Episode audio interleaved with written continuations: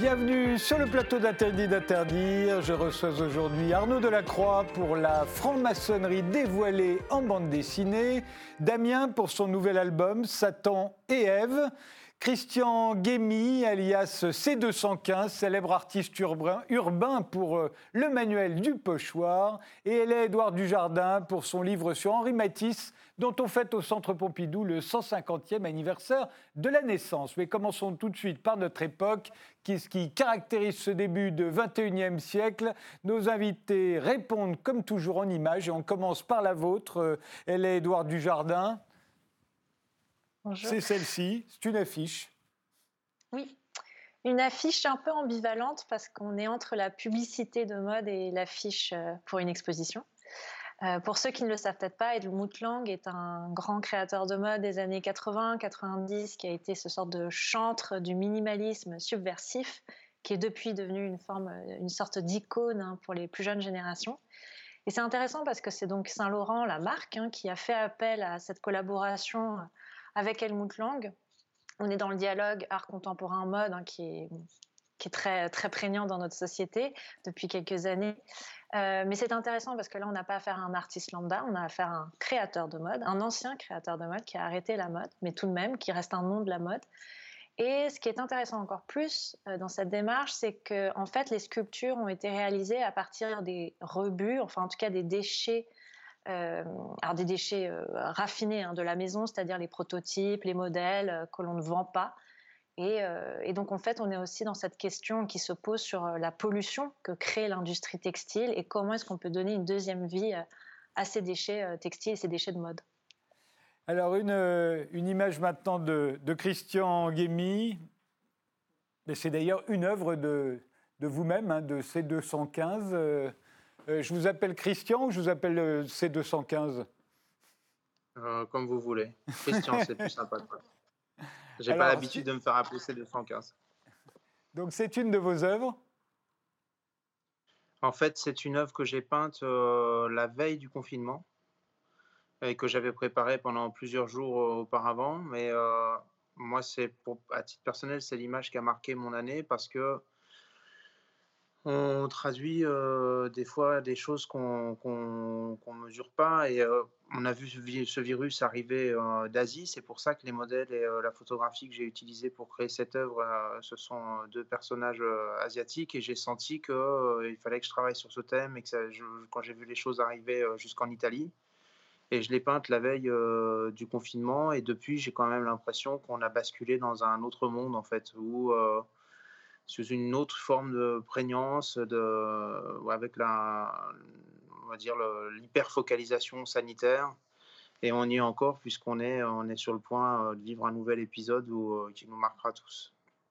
Oui, ça c'est sûr, c'est pas fini. Damien, alors c'est l'image que vous avez choisie, je crois qu'elle figure dans votre album, non? Ah non. Non, non, mais c'est une image que j'ai créée pour l'occasion, en fait, qui, ça, enfin que j'ai nommé l'être humain en devenir. Ouais. Et euh, Pourquoi est-il en devenir Pardon? Pourquoi en devenir? Bah, c'est une vision de ce que pourrait être l'humain, euh, l'être humain du futur, euh, si on extrapole à partir de notre époque. Donc euh, il est digital, autocentré. C'est pas transsexuel ou un transgenre. C'est à la fois un homme et une femme. En fait, il s'est fait modifier le corps pour le plaisir. enfin, pas par nécessité, quoi. Oui.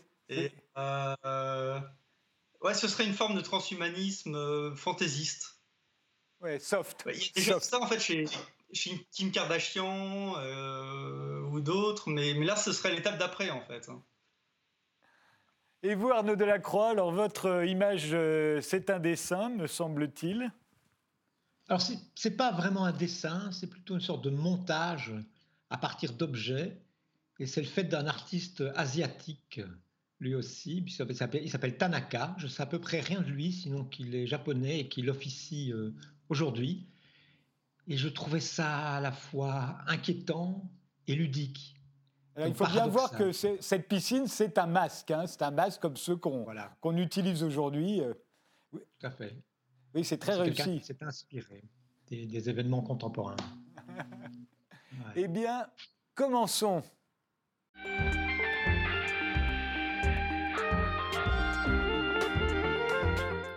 Arnaud Delacroix, vous êtes donc euh, philosophe, historien par passion et, scénariste pour l'occasion de cette euh, bande dessinée, La franc-maçonnerie euh, dévoilée, avec le dessinateur Philippe Bercovici. alors évidemment, la première question que j'ai envie de vous poser, même si je sais pour avoir vu votre livre que c'est compliqué d'y répondre, c'est quelle est l'origine de la franc-maçonnerie? Vous la situez en Écosse, mais on voit bien qu'il y a des ramifications. Ça peut venir de partout et de toutes les époques. Alors là, oui, c'est une question euh, très vache parce que on n'a pas encore réussi à, y répondre complètement. Euh, j'ai abordé dans l'album les pistes les plus récentes. Et effectivement, les pistes les plus récentes, elles, elles proviennent d'un historien écossais qui s'appelle Stevenson et qui travaille sur les années 1600. Et il a découvert que c'est en 1600, en Écosse, que des gentlemen, des gentilshommes, se seraient rendus dans des loges dites opératives, c'est-à-dire des loges de métier, de maçons de métier, auraient participé à leur cérémonie. Et c'est de là que serait parti le, mouvement. Mais il y a bien d'autres influences, effectivement. Et il y a un contexte surtout, un contexte très particulier, très tendu, très clivé, qui est fait de lutte politico-religieuse et qui, je pense, a des résonances avec l'actualité. C'est ça qui m'a paru intéressant dans, cette problématique, dans cette histoire. Alors en Angleterre, ça se répand euh, euh, assez vite. C'est l'Écosse, ça vient, ça vient rapidement. Et on voit bien au début du XVIIIe siècle que c'est vraiment la mode. Hein. Il y a toutes les, les, les, branchés de l'époque deviennent, euh, deviennent francs-maçons, y compris le prince de Galles, hein, qui est initié. Euh, tout à fait. Donc très vite, on passe de l'Écosse à l'Angleterre, voisine, et très très vite aussi, on va passer de l'Angleterre au continent, à la France, et puis au Nouveau Monde. Euh, j'aborde le personnage de Benjamin Franklin, notamment, qui, va séjourner en France, mais qui est aussi un, des premiers Américains qui participe à la guerre d'indépendance. Et très vite, les aristocrates veulent en être.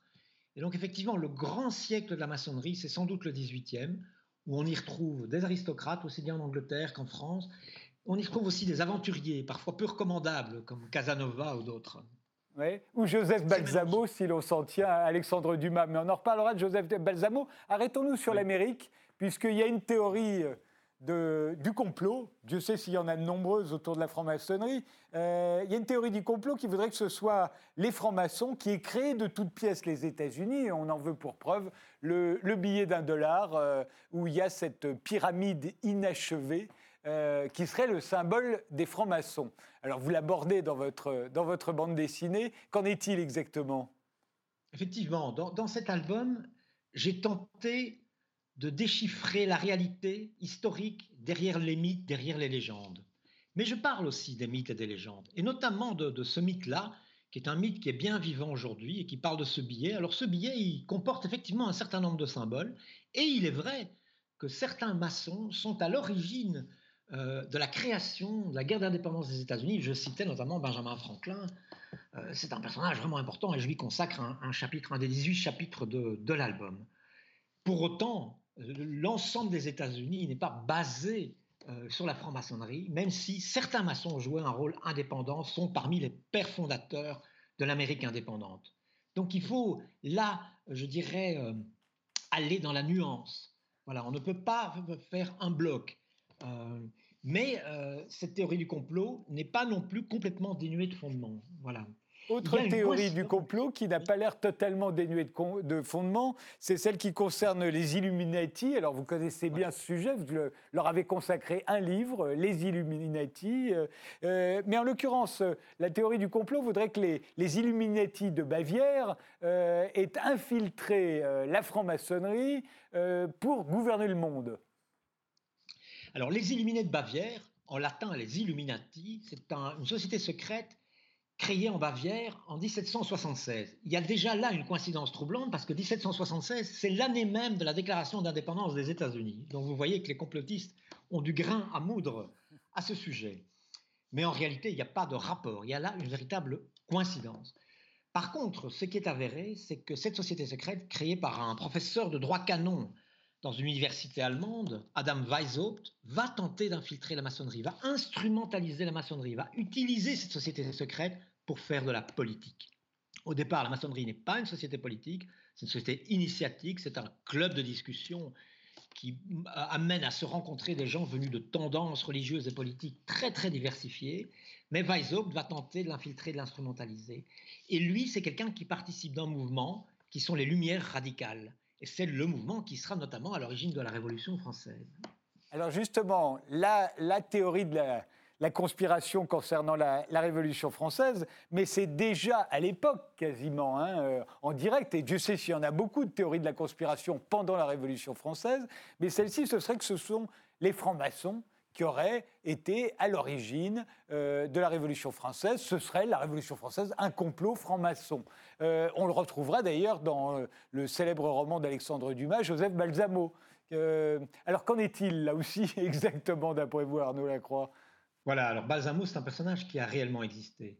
Son surnom, c'était Cagliostro. C'est un de ces aventuriers comme Casanova ou le comte de Saint-Germain, euh, à l'époque, au XVIIIe siècle, qui parcourt l'Europe, qui sillonne l'Europe. Il a joué un rôle très négatif par rapport à la, à la royauté française dans l'affaire du collier. Pour autant, Dumas a romancé l'affaire, il a amplifié son rôle. Et c'est un peu ce qui se passe en général. Il y a un certain nombre de francs-maçons qui jouent un rôle dans la maçonnerie, dans la Révolution française, en particulier Mirabeau. Or, Mirabeau a séjourné en Prusse, et là, il a sans doute été initié au sein des Illuminati. Il fait partie de ce mouvement des Lumières radicales. Pour autant, on a aussi des maçons qui sont anti-révolutionnaires, contre-révolutionnaires. J'en citais deux exemples, euh, mais c'est notamment Xavier de Maistre, l'auteur, n'est-ce pas, des soirées de Saint-Pétersbourg, c'est un des plus grands théoriciens contre-révolutionnaires. Il était maçon, opposé à la Révolution. Et en Angleterre, Burke, auteur d'ouvrages euh, tout à fait opposés à la Révolution française, également franc-maçon. Et le premier complotiste, sans doute, c'est l'abbé Baruel, qui publie cinq tomes qui vont faire un gros, gros succès, best-seller à l'époque, les mémoires pour servir à l'histoire du jacobinisme. Il est exilé à Londres, il est jésuite, et c'est lui qui, balance cette idée comme quoi les maçons seraient manipulés dans ce que Baruel appelle les arrière-loges par les fameux Illuminati, et c'est eux qui auraient provoqué la révolution.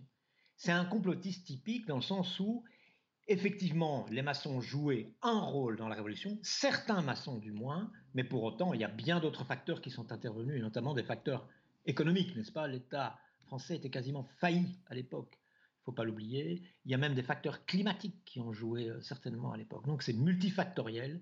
Et le fait même du, du complotiste, ben, c'est toujours de résumer les choses à un seul facteur. Voilà. D'ailleurs, euh, puisqu'on retrouve des, maçons à peu près dans tous les camps, à toutes les époques, euh, qu'est-ce qui les unit tous? C'est quoi la morale pour vous, Arnaud Delacroix, de la franc-maçonnerie? Quel est le message? Alors, je pense que c'est important pour comprendre le pourquoi du comment, de faire ce travail d'historien que j'ai tenté de faire et de retourner à l'origine des choses. Et l'origine des choses, c'est un climat, je le disais, très clivé, très tendu, des gens qui sont en lutte, des anglicans, des catholiques, des protestants, des calvinistes, etc., et qui décident un beau jour de se retrouver autour d'une table. Tout par delà. Et je pense que ça, ça peut toujours avoir une actualité aujourd'hui, et peut-être même plus que jamais. Réinstaurer un débat plutôt que des oppositions purement euh, polémiques, n'est-ce pas? Donc je pense que s'il y a une morale à trouver, si tant est qu'il y en a une, elle se situe euh, là. Et elle explique aussi qu'il puisse y avoir une forte opposition, un anti-maçonnisme qui est, tout, aussi ancien, je dirais, que la, maçonnerie, puisqu'il y a un certain nombre, euh, je dirais, de partis et de gens qui ne sont pas du tout partisans du débat, qui sont opposés au débat, qui pensent qu'il existe une seule vérité, un dogme unique, et qui ne voient pas pourquoi on débattrait des choses. Et l'antimaçonnisme vient de là. Bien souvent, n'est-ce pas, c'est un baromètre par rapport au degré euh, aussi de, démocratie d'un pays que d'admettre, de tolérer ou non l'existence de, ces clubs, entre guillemets, euh, à l'intérieur d'un pays. Voilà. Une figure euh, éminente de la résistance à la colonisation de l'Algérie par les Français, c'est Abdelkader. Il va être initié à la franc-maçonnerie. Hein. C'est un franc-maçon. C'est très surprenant. Et j'ai voulu lui consacrer un chapitre. C'est un des 18 personnages que je présente dans l'album et qui, racontent un petit peu, chacun à leur façon, une contribution à l'histoire de, la, maçonnerie. C'est effectivement considéré comme le père fondateur de l'État algérien. C'est un musulman euh, convaincu. Il a laissé des écrits spirituels importants euh, au plan de l'islam. Et en même temps, c'est quelqu'un qui va effectivement être initié à la maçonnerie et qui va considérer que l'ordre maçonnique est quelque chose d'important pour lui, n'est-ce pas? Et ses fils aussi feront partie euh, de la maçonnerie. C'est quelque chose qu'un certain nombre d'islamistes nient aujourd'hui, mais les preuves euh, historiques sont là. Alors j'ai essayé de comprendre euh, pourquoi. Je pense qu'il était fasciné par cette société qu'on disait influente, et il ne faut pas oublier aussi qu'à l'époque, la maçonnerie, y compris la maçonnerie française, était croyante, n'est-ce pas? Pour entrer en maçonnerie, il fallait croire en Dieu et en l'immortalité de l'âme. C'est quelque chose qui va disparaître sur le continent, dans une certaine frange de la maçonnerie continentale, dans les années 1877, mais qui par contre persiste dans les pays anglo-saxons. Et c'est pourquoi la maçonnerie euh, continentale est aujourd'hui considérée comme irrégulière par les anglo-saxons. Et les femmes alors? Parce qu'on sait que Louise Michel a ah. été initiée à la franc-maçonnerie en 1904, euh, si je me souviens bien. Euh, comment elle commence à s'installer les loges féminines? Vous le racontez également. Effectivement, alors là, c'est un sujet très touchy, n'est-ce pas, très délicat, parce que ça vient très tard. La maçonnerie, bien souvent, c'est un reflet de ce qui se passe à l'extérieur, de l'ensemble de la société. Et donc la parole donnée aux femmes, l'importance donnée aux femmes, va s'installer très très lentement, très progressivement en maçonnerie. Il faut attendre Maria de Rem à la fin du 19e siècle, une, femme extraordinaire qui va d'abord prendre la parole euh, au sein du Grand Orient de France, pas du tout en tant que maçonne, mais comme féministe avant la lettre, n'est-ce pas? Elle est, elle milite en faveur de l'égalité entre les hommes et les femmes, et elle voudra à un moment donné être initiée maçonne. Scandale, scandale dans la maçonnerie, n'est-ce pas? La loge qui va l'initier sera exclue du Grand Orient de France à l'époque. Elle décide à ce moment-là de créer son propre ordre, sa propre obédience maçonnique, et c'est le fameux droit humain euh, qui existe aujourd'hui et qui est un ordre international mixte. Il faut attendre très tard. Alors les, rites sataniques de la franc-maçonnerie, euh, ça date euh, de la fin du 19e euh, également. On doit ça à un certain Léo Taxil qui avait écrit Les mystères de la franc-maçonnerie, un livre qui va faire énormément de tort à la franc-maçonnerie. Hein. La plupart des, des trucs qu'on raconte sur la franc-maçonnerie viennent de ce livre totalement ridicule écrit à cette époque. Voilà, alors Léo Taxil, c'est un, personnage très curieux, c'est un espèce de mystificateur très très, étrange, n'est-ce pas? C'est quelqu'un qui aime bien mystifier son monde. À un moment donné, il est initié maçon et puis il est exclu de sa loge parce qu'on peut se faire exclure d'une loge.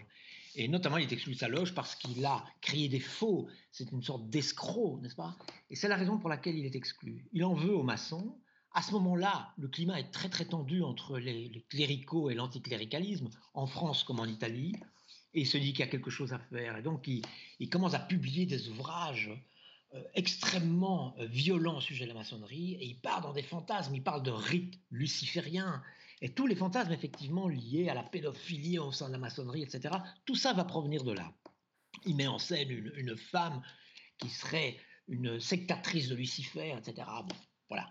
Ces ouvrages ont un succès énorme. Il est reçu par le pape, n'est-ce pas? Vous imaginez, euh, pour lui, c'est la gloire.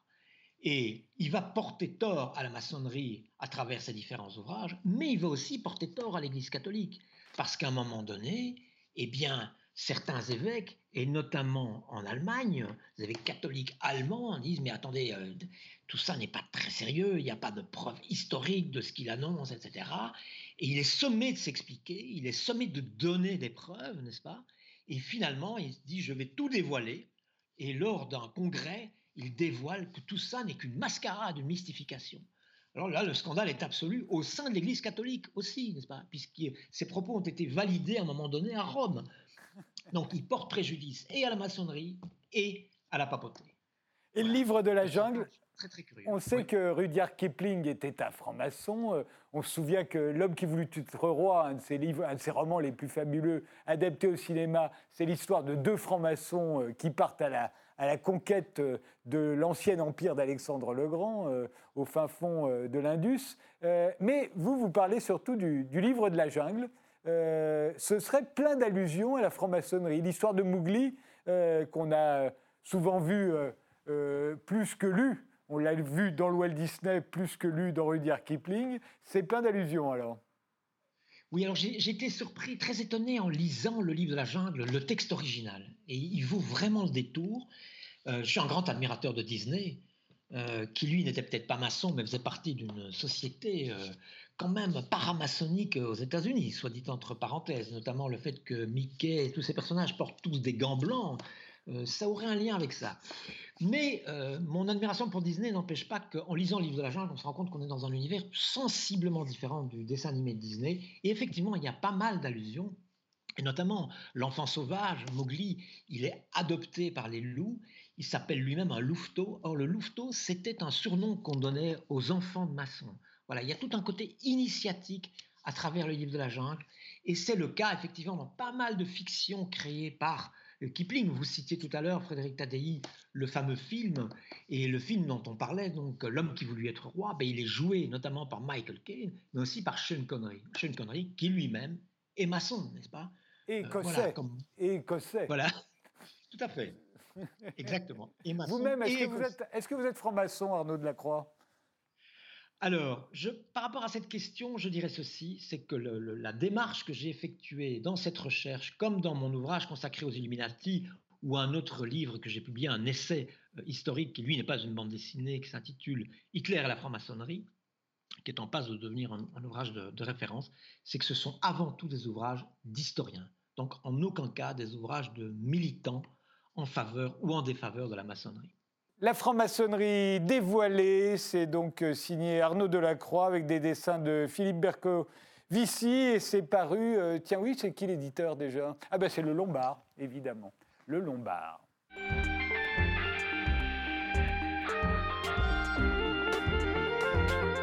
Damien, vous vous sortez votre troisième album, euh, vous l'avez intitulé Satan et Ève, que je trouve un excellent jeu de mots. Je m'étonne que l'on ait attendu si longtemps pour le faire. On écoute euh, un premier extrait, la chanson s'appelle Top. Cette pilule est fantastique, je ne sens plus mon corps physique, chaque particule est harmonie.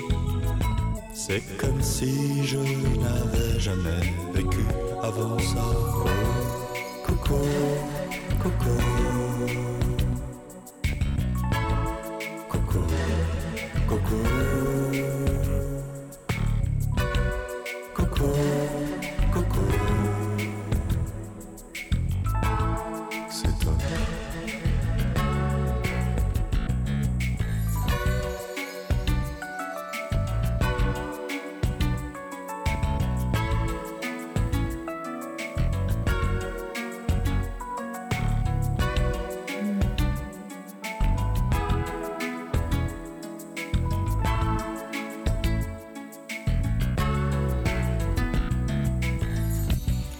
coucou.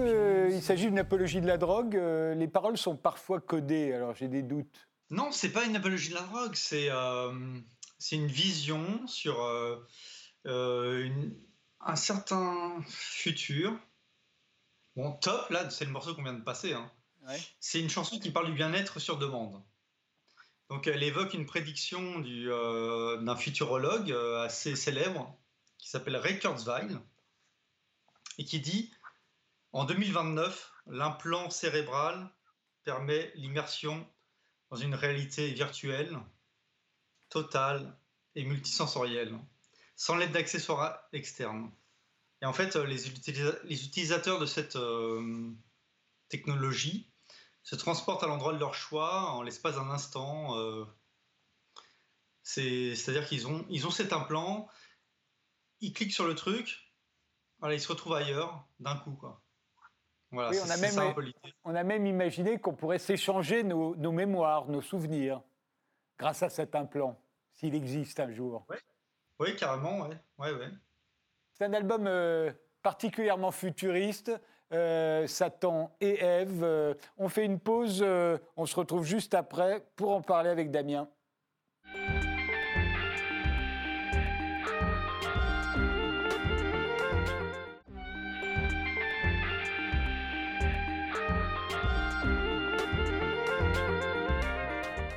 Nous sommes toujours avec euh, Damien, dont le troisième album Satan et Ève euh, vient de sortir. Vous êtes le, chéri de la critique. Hein. Le Monde, Télérama, Les Inrecuptibles vous adorent depuis votre premier album en 2006. Euh, je me demande d'ailleurs, est-ce que c'est bon signe quand on a Le Monde, Télérama et Les Inrecuptibles? Ouais, ça dépend. Il y a plein de façons de faire. Enfin, il y en a certains qui doivent se dire c'est rédhibitoire. Ouais. Non, moi je pense que je suis un peu euh, sans prétention une exception. quoi. C'est-à-dire que je rentre pas vraiment dans le moule, mais euh, bon, euh, peut-être le disque est pas mal, donc ils vont quand même en parler. mais ouais, ouais, c'est bien, mais bah, disons qu'on pourrait, on pourrait se dire, le fait qu'ils en parlent pourrait être rédhibitoire, comme vous dites. Mais finalement, euh, je pense que c'est une bonne chose. Vous avez fait trois albums en 15 ans. J'ai l'impression que vous n'êtes pas tellement pressé quand même. Euh, là, le, votre premier clip de cet album-là, il est sorti en 2018. Hein. Qu'est-ce que vous faites dans les deux vos journées? Oui, c'est vrai, il y a un truc avec le temps. En fait, je suis, enfin, c'est un mélange, je pense, d'une euh, grande exigence et puis euh, d'une précarité euh, technique. c'est-à-dire de moyens limités. En, gros, j'ai des goûts de luxe, mais peu d'argent. Donc voilà, c'est ce qui définit toute ma musique, enfin toute ouais, la façon dont est transmise ma musique. Quoi. Par exemple, j'ai enregistré sur un vieil ordinateur qui a 10 ans, euh, qui bug tout le temps parce que les plugins sont craqués. Euh, les cloisons sont ultra fines. Il y a les travaux des voisins, l'aspirateur, l'ascenseur. Euh, pour faire les prises de voix, par exemple, je suis dans une cabine de son que j'ai fait monter, qui est une cabine de DPTT des années 50. Donc c'est un truc, euh, c'est assez, euh, ça isole bien du son, mais c'est très étroit. Donc euh, quand on veut faire par exemple une prise de guitare, il faut se mettre en diagonale. Enfin, c'est très compliqué. Donc tout ça prend du temps, mais aussi il y a un truc. Je pense que c'est un peu comme les champagnes qu'on garde parfois plusieurs années en cave pour développer des arômes, des complexités aromatiques.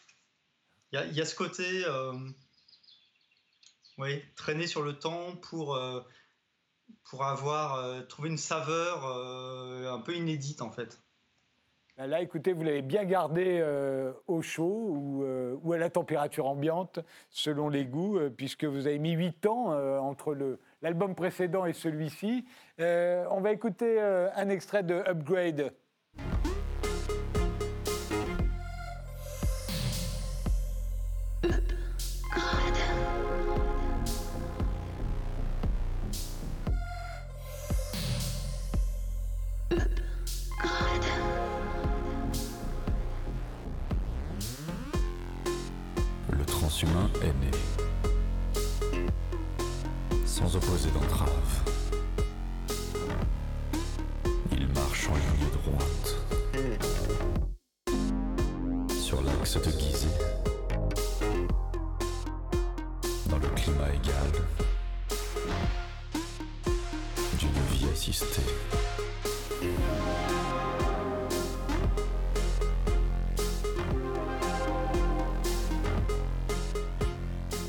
C'est aussi c'est assez euh, codé. Euh, il y a même une double négation sans opposer d'entrave, qui veut dire que en fait ça s'annule. Donc ça veut dire qu'on est d'accord, on s'oppose pas.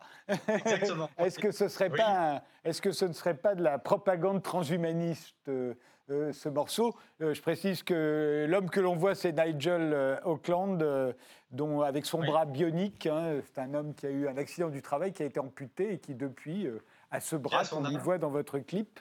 Euh, est-ce que vous ne voyez pas vous-même le, transhumanisme comme une société secrète, un peu comme les francs-maçons Et est-ce que vous n'avez pas envie d'y adhérer? Non, pas du tout. Non, par contre, non, pas du tout. Mais oui, je suis d'accord. Oui, c'est dans la lignée de ce qu'on vient de voir avant. Et euh, oui, oui, c'est sur le thème du transhumanisme. Euh, disons que l'être humain du futur va augmenter sa, sa vision, sa mémoire, son intelligence, et finir par ne faire qu'un avec l'ordinateur. Mais moi, en fait, je suis ni pour ni contre. C'est-à-dire que je suis comme un narrateur qui observe euh, cet avènement qui est inéluctable, hein, je pense, hein, mais de façon euh, neutre et objective. En fait, je suis dans l'acceptation sereine d'un destin euh, inéluctable. Voilà. Bon, et puis il y a toujours de l'humour euh, chez vous. On va le voir avec Riverside. ce sera le dernier extrait de cet album, Riverside. Ça, c'est pour faire danser les filles. Danser toute la nuit au Riverside, mais gusto. Danser toute la nuit au Riverside, mais gusto. Danser toute la nuit au Riverside, mais gusto. Danser toute la nuit au Riverside, mais gusto. Damien, l'humour, ça fait pas, c'est pas un problème, ça fait pas baisser la crédibilité dans l'électropop aujourd'hui? C'est-à-dire baisser la crédibilité? Bah, Je sais pas, par exemple, euh, chez les rappeurs, quand on venait de la bourgeoisie, la crédibilité baissait, vous voyez? Il fallait venir de la rue et, si possible, de la banlieue et des, et des rues chaudes. Euh, l'humour, ça pourrait être pareil dans l'électro. C'était pas très très marrant hein, euh, dans l'électro au début. Hein. Ouais, non, non, c'est non. moi, j'ai tendance à montrer euh, ce que je vois comme je le vois. Et puis, euh, c'est pas grave si euh, y a une perte de crédibilité ou une augmentation de crédibilité. Enfin, je suis complètement désintéressé de toutes ces histoires de bien paraître, en fait. L'album s'intitule Satan et Ève et il est enfin paru.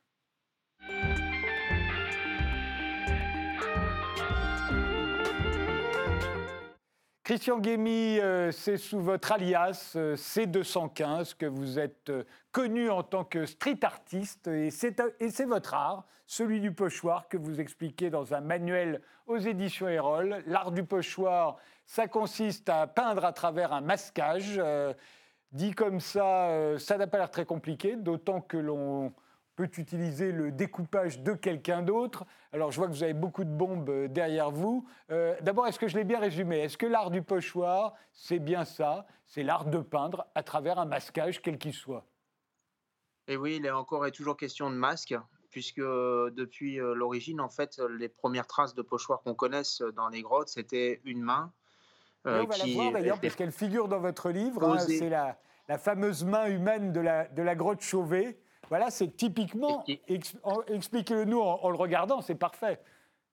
En fait, euh, l'individu qui était placé là a mis des pigments dans sa bouche. Euh, il a posé la main sur la paroi, il a craché les pigments. Je vous laisse imaginer la dentition. Et en retirant, puisqu'on retire le masque, le dessin apparaît, euh, on peut dire en négatif ou en, en évidé. Voilà, on en voit derrière vous, d'ailleurs, au fond, là-bas, il y, a un masquage bleu, et puis on voit toutes vos bombes de couleur euh, que vous utilisez euh, euh, pour, pour faire votre travail. On, découvre que dans, votre livre que le, le, pochoir, ça peut être monumental hein, aujourd'hui. En fait, c'est un outil qui n'a absolument aucune forme de limite. Et c'est ça qui est intéressant parce qu'on fait évoluer complètement empiriquement et collectivement sa, pratique. Et aujourd'hui, effectivement, on peut, il y a des techniques qui permettent de, de créer des pochoirs de 20, 30, 40 mètres. C'est quasi on en voit là, on voit l'immeuble hein, carrément. C'est celui d'Obey qui est là. Et qui est très connu, qui est dans voilà, qui est dans le 13e arrondissement et qui a été créé par Shepard Ferret et Obey à l'occasion, en tout cas, des attentats du Bataclan en hommage à la France. Là, pour le coup, c'est carrément des laits de papier comme du papier peint qui ont été collés sur le mur, qui ont été découpés et vidés à même le mur au, cutter et qui ont été peints. Et ensuite, on a retiré les papiers qui étaient collés sur la paroi, laissant apparaître le dessin. Et, alors, comment vous faites, vous, alors je vous parle à vous, comment vous faites pour le colorer, ce, pochoir? Euh, ça aussi, vous nous l'expliquez dans, votre livre, mais on a envie de comprendre comment on passe de la gauche à la droite. Euh, on imagine bien comment vous pouvez découper le premier et puis ensuite passer de la... Mais ce serait monochrome sur le mur. Comment on fait pour arriver à ça? Alors moi, personnellement, Frédéric, j'utilise plusieurs pochoirs pour parvenir à chacun de mes dessins. Et je, conçois mes pochoirs à la manière d'un dessinateur. D'ailleurs, je les dessine au scalpel. Tout Il n'y a pas de logiciel derrière qui puisse créer cela. Et je fais d'abord des pochoirs d'ombre et ensuite je fais des pochoirs de lumière, c'est-à-dire que je descends dans les ombres sur un glacis, sur un, glacis préexistant, et ensuite je remonte en lumière, c'est de la peinture, ni plus ni moins. Et aujourd'hui, on utilise également les techniques numériques pour faire, euh, euh, pour faire des, pochoirs. Il y a, il y a le, duo SNIC que vous interviewez, parce qu'il y a beaucoup de gens, beaucoup d'invités dans ce livre. Hein. Il y a tous les grands noms euh, du, du, pochoir qui sont là. Il y a ce, duo de Bristol, par exemple. Eux, ils utilisent le numérique. Alors, de quelle manière?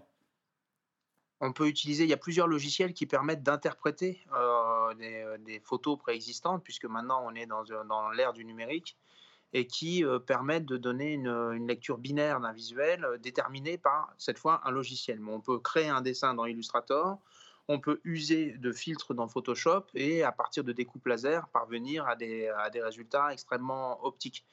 J'ai voulu inviter tout un tas d'artistes parce que, en fait, bon, moi, j'ai plus d'un demi-million de personnes qui me suivent depuis une quinzaine d'années sur les réseaux sociaux. Et euh, j'ai été harcelé toutes ces années en disant Mais comment tu fais? Et je considère que déjà, je suis un autodidacte, j'ai pas fait d'école d'art. Euh, vous et moi, Frédéric, on n'aime pas spécialement les apprentissages forcés, académiques. Donc, je euh, j'ai pas fait d'école d'art et je considérais que c'était trahir les gens que de leur dire voilà, je vais te donner un livre de, recettes. Donc, j'ai tenté de faire un livre où j'analysais en théorie l'outil et pour chacun des aspects de cet outil et de son potentiel, j'ai convoqué en fait des artistes que j'ai rencontrés dont je sais que cet aspect de la technique est le point fort sur lequel leur œuvre repose.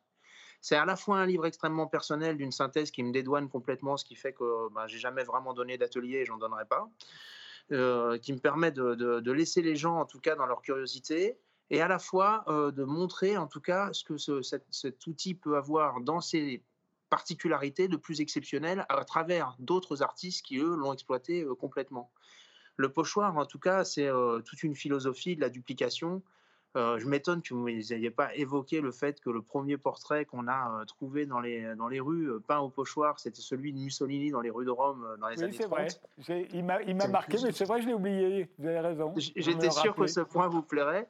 En fait, c'est un outil qui est lié à la propagande et à la duplication qui a prospéré, en tout cas euh, dans l'âge moderne, de ce fait. Alors, on avait vu euh, Albert Glaise et d'autres qui avaient, aussi inséré cette technique dans leur peinture, parce que c'est vraiment l'outil de la modernité et qui a évolué euh, à mesure que les innovations technologiques ont accompagné cet outil.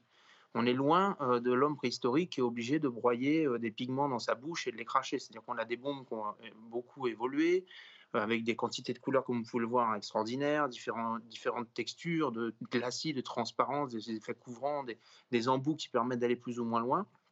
Mais on a aussi, bien sûr, toute la culture euh, qu'on a appelée, euh, nous, les, des 90s, le multimédia, et la culture du numérique qui a permis aujourd'hui à ce qu'on ait une banque d'images infinie, qu'on ait des outils de traitement de ces images qui sont extraordinaires. on a tous finalement à la fois une imprimerie, un ordinateur, etc. chez soi, et on, on arrive à des, résultats euh, tout à fait stupéfiants.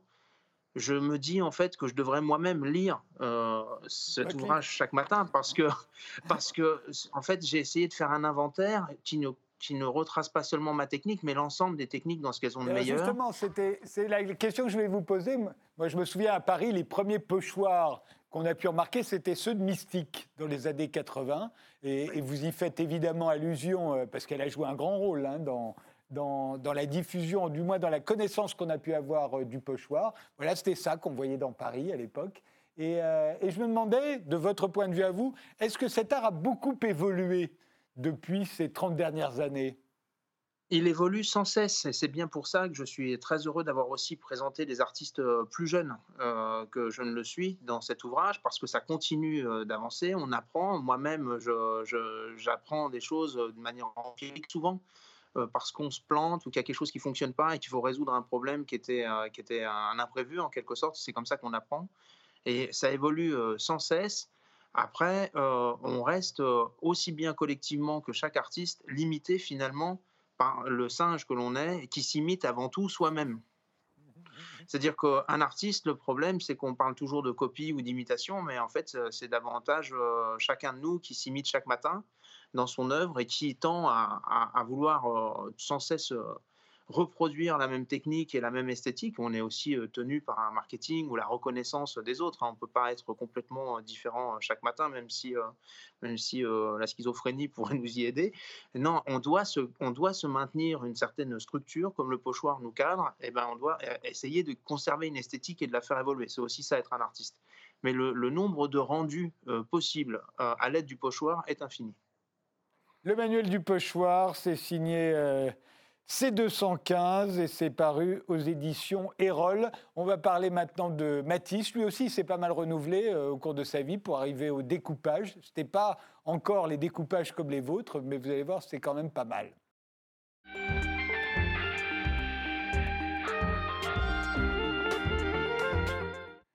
Édouard Dujardin, vous êtes historienne de l'art et vous publiez aux éditions du Chêne euh, un livre sur le peintre Henri Matisse, dont on célèbre le 150e anniversaire de la naissance avec une grande exposition au Centre Pompidou. C'est quoi pour vous le génie de Matisse? Donc tout à l'heure, on parlait de, cette imitation, hein, de, cette contrainte parfois qu'ont des artistes, en effet, à rester conformes à un style qui leur est personnel. Euh, mais chez Matisse, euh, on a quand même un bel exemple de renouvellement perpétuel euh, parfois contraint par la maladie avec ses gouaches découpées, mais on voit quand même une évolution dès ses premières œuvres. On a du fauvisme, on a un, art très décoratif qui flirte avec l'orientalisme.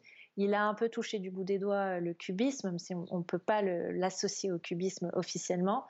Euh, donc oui, un, un renouvellement et surtout hors mode. Moi, je trouve que c'est ça qui est intéressant avec Matisse, c'est qu'il ne s'est pas conformé à, ces mouvements artistiques de l'art moderne hein, du début du XXe siècle il a toujours fait un style qui lui tenait à cœur à lui, un style très personnel. Alors pour moi, Matisse, c'est d'abord la couleur. Hein, et d'ailleurs, quand on feuillette votre livre, on est frappé. Cet, amour de la couleur pure, hein, qui va être la, marque du fauvisme au départ. Là, on le voit, c'est dans sa période un peu pointilliste. C'est un tableau que j'aime beaucoup, Luxe, calme et volupté, un tableau qu'il a peint à Saint-Tropez. Euh, son rapport à la couleur, vous vous l'expliquez comment? Enfin, du moins, vous le voyez comment, plus exactement?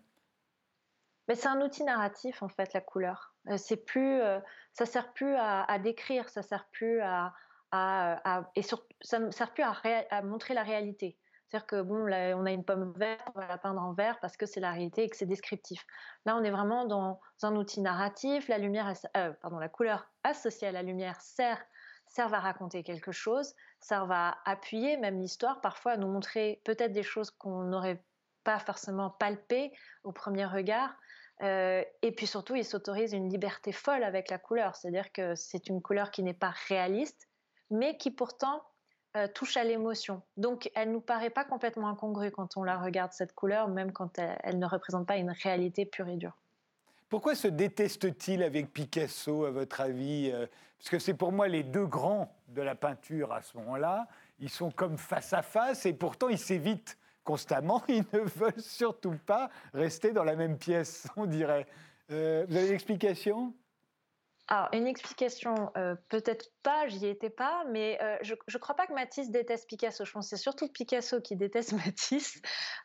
Picasso a fait souvent preuve d'arrogance. Hein. Il y a même une citation dans l'ouvrage où, Picasso parle justement du fait que Matisse a beaucoup regardé ses œuvres, ce qui est, assez, arrogant.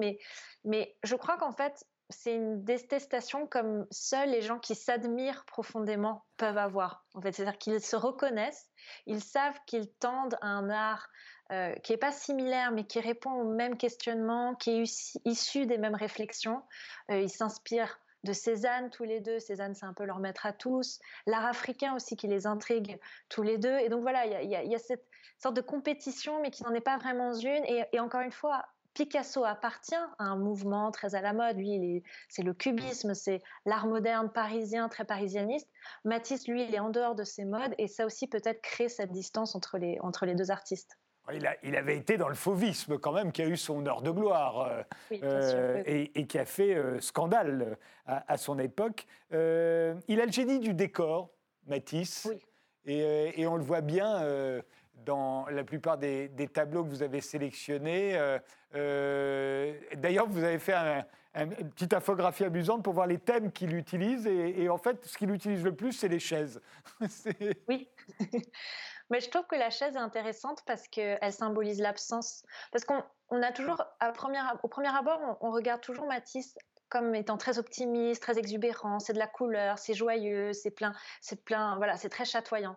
Mais il y a une forme de mélancolie, on ne peut pas l'ignorer. Et elle est souvent assez subtile. Et la chaise, par exemple, vide, elle, elle introduit une notion mélancolique et, clairement, elle, elle symbolise une absence très prégnante qui fait que, voilà, on a une ouverture. On se dit que l'histoire, il ne faut pas la prendre au premier degré. Il y a peut-être quelque chose d'un peu plus triste derrière, derrière ces couleurs et derrière ces motifs très, très imposants quand je parle de décors, ce sont à la fois des surfaces, des imprimés, des motifs euh, qui sont là derrière euh, les personnages et parfois même devant. Il a aussi euh,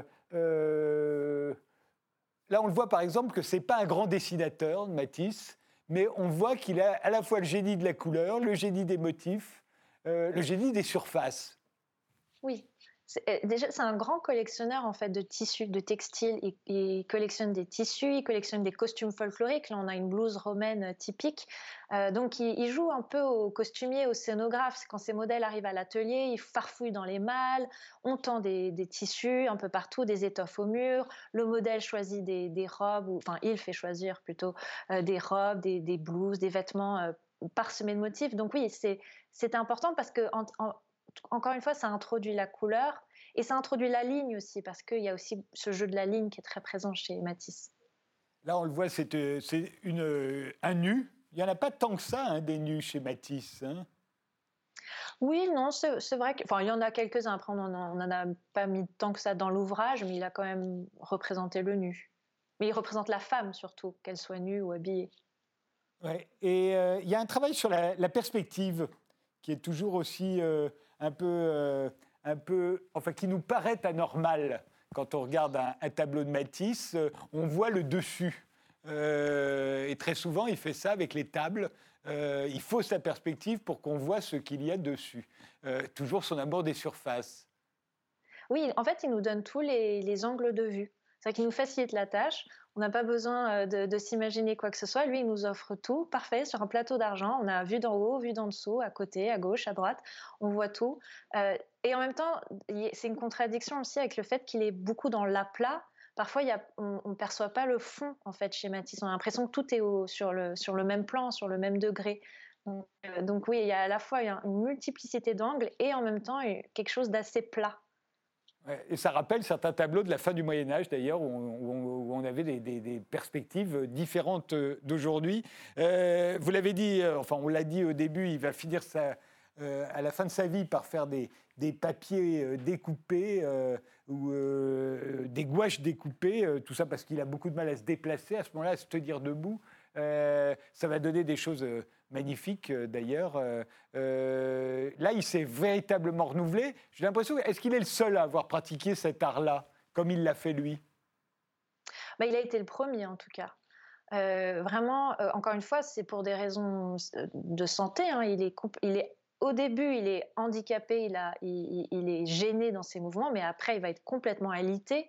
Et, c'est aussi ce qui est intéressant dans ces gouaches découpées, c'est que ça, ça reflète aussi le travail en atelier, qui est un travail qui était tout à fait accepté au Moyen Âge à la Renaissance, qui se renouvelle beaucoup encore aujourd'hui avec l'art contemporain, parce qu'en fait, Matisse, de son lit de l'hôtel Regina, euh, demandait à des assistants de colorer, de, découper les gouaches pour lui, et lui après euh, indiquer où il fallait les placer. Donc c'est un travail personnel et collectif à la fois. Votre livre vient donc de paraître aux éditions du Chêne. Euh, vous avez vu l'exposition du Centre Pompidou? Non, pas encore, mais j'ai hâte.